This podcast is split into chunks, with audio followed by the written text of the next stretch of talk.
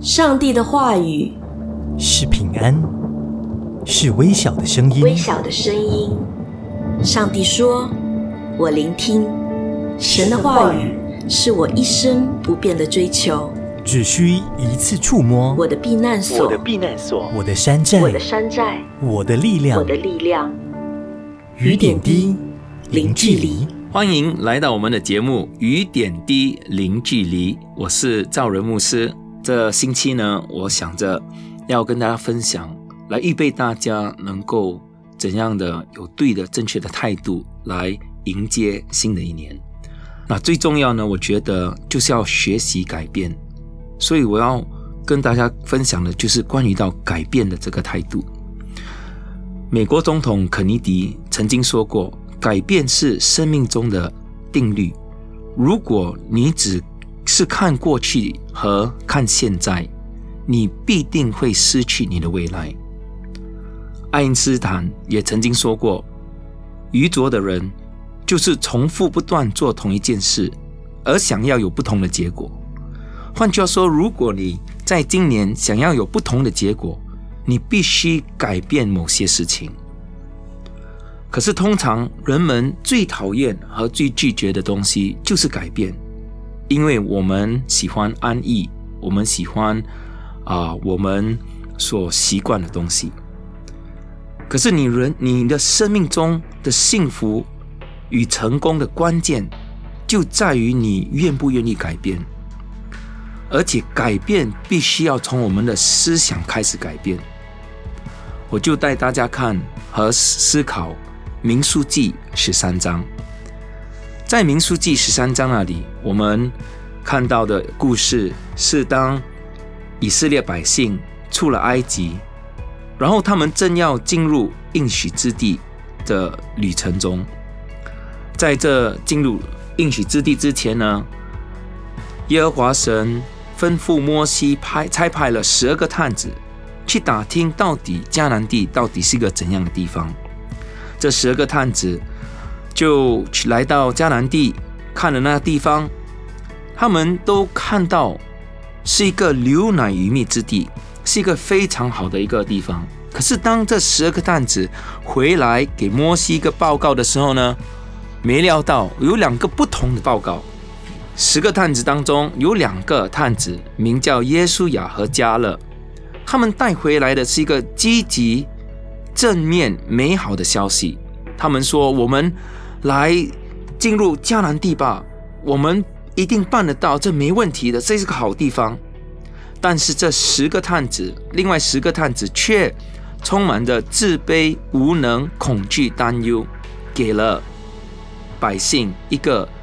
消极负面的报告，在第十三章的三十节那里，民数记那里写着：加勒在摩西面前安抚百姓，说：“你们，我们立刻上去得那地，我们足能得胜。”三十一节他说：“但那些和他们同去的人说，我们不能上去攻击那民，因为他们比我们强壮。”探子他们就开始论到窥探之地，向以色列人报了恶信，说我们所归探经过之地是吞吃居民之地。我们在那里看见有身量高大的，有南亚南族人是伟人，有那些吞吃居民的。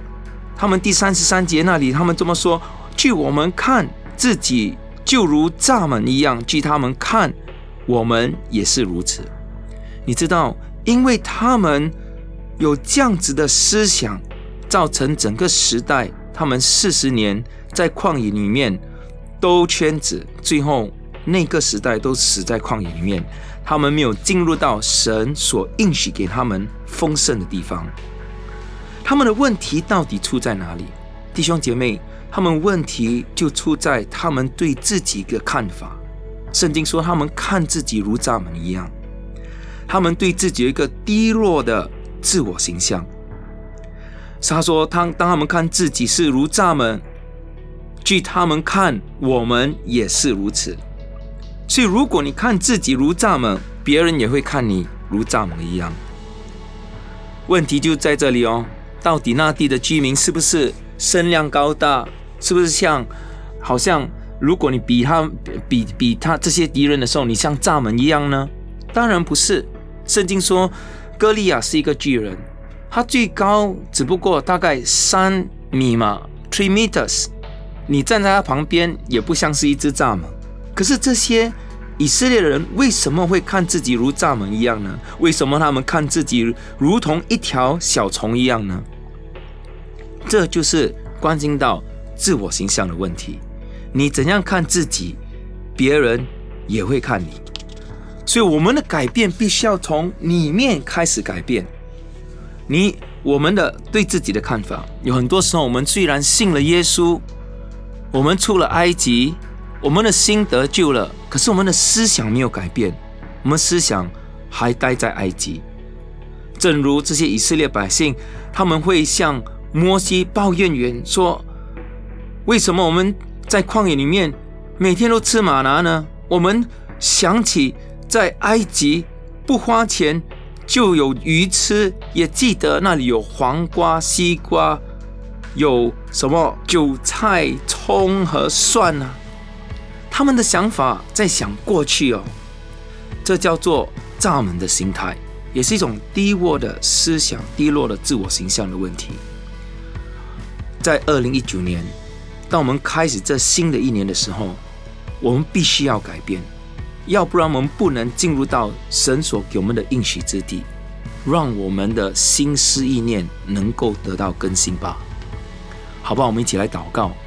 我们一起来呼求神来改变我们，天父，我们来到你面前，我们不要像以色列百姓一样，我们要学习像加勒和耶稣一样，有一个全新的思想，在这新的一年里面，我们宣告主啊，你要在我们生命做新的事情，旧事已过，全都变成新的了。去年如何，不会决定我们今年是如何的。因为在你没有难成的事，所以主啊，我们求你给我们开一条又新又活的道路。我们把二零一九年恭敬的交在你手中，奉耶稣基督的名祷告，阿门。希望我们的节目能祝福大家。若要知道更多有关城市丰收、华文崇拜的资讯，请访问我们的网站 triple w dot chc dot org dot sg。triple w dot chc dot org dot sg。你也可以到 Apple iTunes 或 Google Play Store 下载的 CHC App，就可以取得更多独家内容，继续与我们互动。感谢你，愿上帝大大的祝福你。